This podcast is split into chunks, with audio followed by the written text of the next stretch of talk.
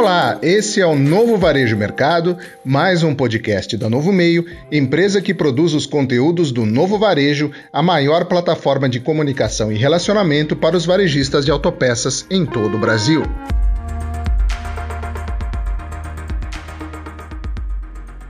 Em reunião realizada no início deste mês de novembro, a Confederação Nacional do Comércio, por meio da Câmara Brasileira de Comércio de Peças e Acessórios para Veículos e a Associação dos Cinco Peças do Brasil deliberaram favoravelmente pelo início dos trabalhos do projeto de norma técnica da ABNT Qualificação do Balconista de Peças e Acessórios para Veículos. Esta será a primeira NBR para o varejo de autopeças. Na prática, representará um pontapé inicial para outros futuros aprimoramentos nos processos internos dos comércios de componentes automotivos regidos por parâmetros de qualidade e eficiência providos pela ABNT. Em entrevista exclusiva ao Novo Varejo, Luiz Sérgio Alvarenga, conselheiro do Instituto da Qualidade Automotiva, encarregado de liderar o processo de elaboração da norma, traz mais detalhes sobre a proposta que vai estabelecer novos parâmetros para o trabalho dos balconistas de autopeças. Sérgio, qual é a importância de uma norma ABNT para o balconista de autopeças? Primeiro ponto da norma ABNT é que ela cria padrões, cria requisitos que você te coloca num, num campo de organização. Então, do ponto de vista do profissional, ele já começa a interagir com uma palavra mágica que se chama organização. Ele vai ter um pouco mais de controle do passo a passo da atividade, do papel que ele desempenha como balconista. Acho que é o ponto resume uma série de outros adjetivos que eu poderia elencar aqui, mas acho que é o mais importante. O Sérgio, o mercado brasileiro, especialmente o, o mercado de reposição, né, está bastante acostumado com as normas ABNT para os serviços técnicos. O que deve conter uma norma específica para o profissional de vendas? Bom, o paralelo que nós podemos fazer, você tem toda a razão, a norma está muito linkada ao tema técnico, uh, mas ele teve um pioneirismo que você teve uma primeira norma de qualificação do mecânico, entra um pouco no campo de algumas habilidades, uh, algumas formações, algumas capacitações necessárias, que é essa linha que a norma do balconista vai seguir. Quer dizer, você tem algumas recomendações de nível de instrução, de capacitação, então é uma linha que não é tão técnica, a qualificação do mecânico também não é tão técnica, existem alguns pontos, mas ela te dá um norte que competências você deve ter para poder assumir tais funções como balconista. Aí vão vir algumas derivações que o grupo vai trabalhar em cima, mas ele, ele atende perfeitamente.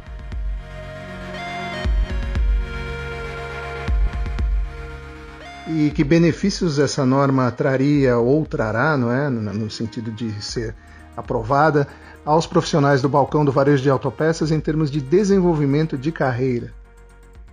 Bom, isso é, esse é um ponto, é um daqueles adjetivos que eu, que eu acabei não citando, porque eu falei que eram inúmeros. Um dos importantes também, ele permite uma política mais clara de cargos e salários. Você tem uma relação muito mais transparente entre os empresários do varejo e os seus funcionários nessa, nessa ocupação, vamos dizer assim. Então você tem essa situação de meritocracia que pode ser construída, você tem as questões de sinalização de capacitação profissional, quer dizer, você vai identificar os pontos que talvez aquele profissional não tenha tanta habilidade ou tenha alguma deficiência, então você pode direcionar com mais assertividade o investimento em capacitação, seja por parte do proprietário da loja, seja por parte do próprio profissional. Então, você tem um ganho muito grande entre as duas partes, entre profissional e entre empresa.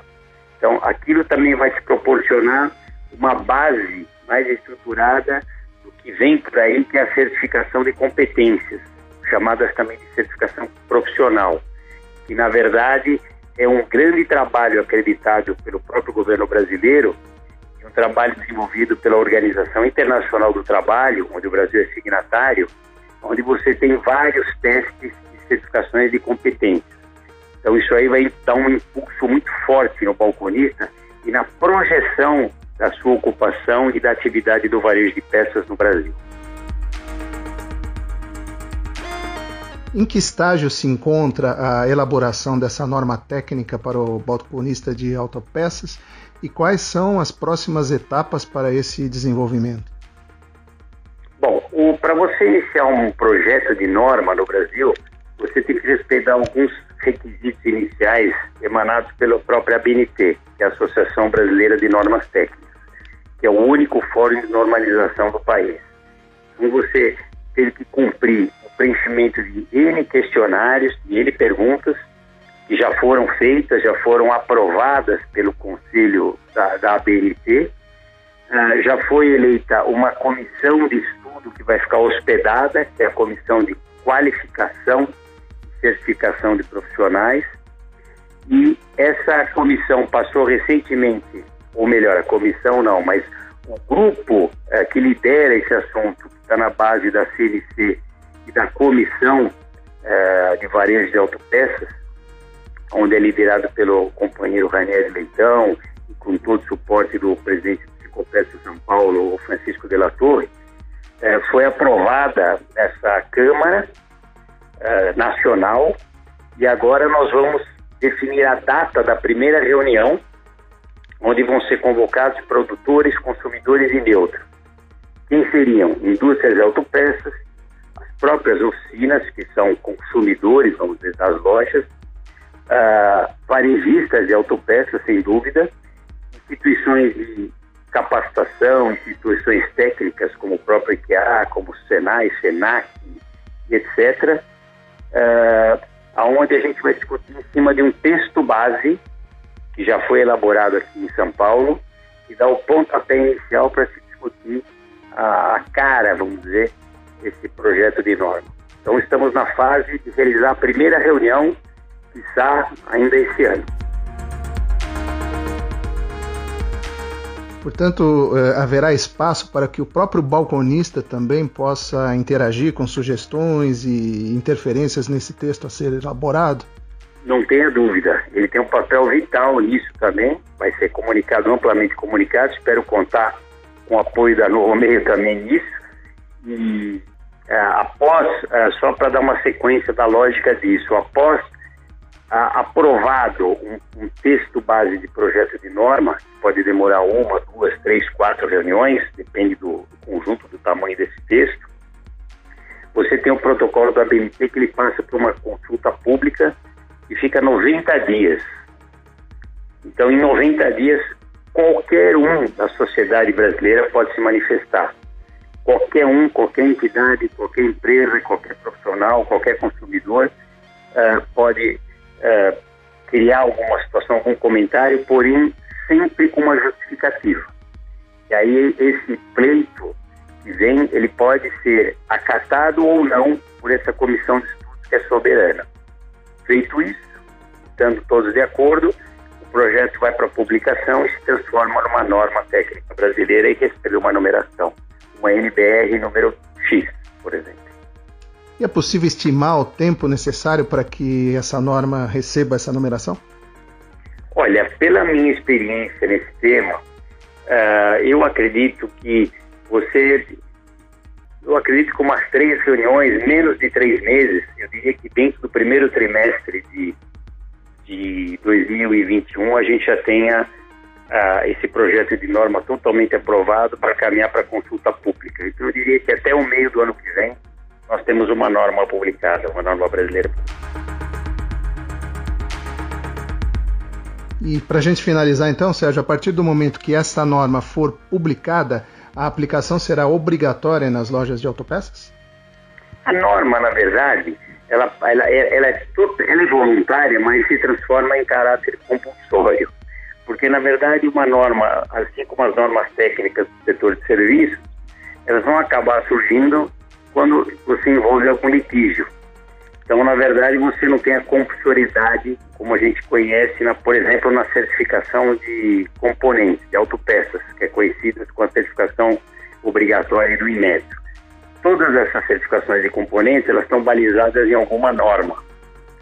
Então, nesse caso, são normas voluntárias, mas que têm um teor de compulsoriedade no meio. Então, a gente vai ter que fazer um trabalho amplo de sensibilização do setor para que isso interaja de uma forma produtiva entre os elos que formam a cadeia de valor. Então, é do interesse do profissional que se siga o que está ali, principalmente das lojas de autopeças, porque todos ganham nesse processo. Então vai ser um trabalho muito forte da cadeia de valor e, logicamente, ele pode caminhar para um processo compulsório, mas é um trabalho realmente de todo o conjunto da sociedade da cadeia de valor. Mas eu entendo que ela não necessariamente precisa ser taxativamente compulsória. Ela, do jeito que já se encontra, ela abre um horizonte novo para o varejo, porque o varejo realmente não tem uma norma ainda BNT publicada. Ele abre um campo gigante para depois a gente começar a trabalhar normas de estoques, normas de atendimento e assim por diante. Então esse é o pontapé inicial. Conversamos com Luiz Sérgio Alvarenga, conselheiro do Instituto da Qualidade Automotiva. Leia na edição 313 do Novo Varejo Full Digital reportagem completa e exclusiva sobre a futura norma ABNT para os balconistas de autopeças. Eu sou Cláudio Milan, profissional do jornalismo da Novo Meio.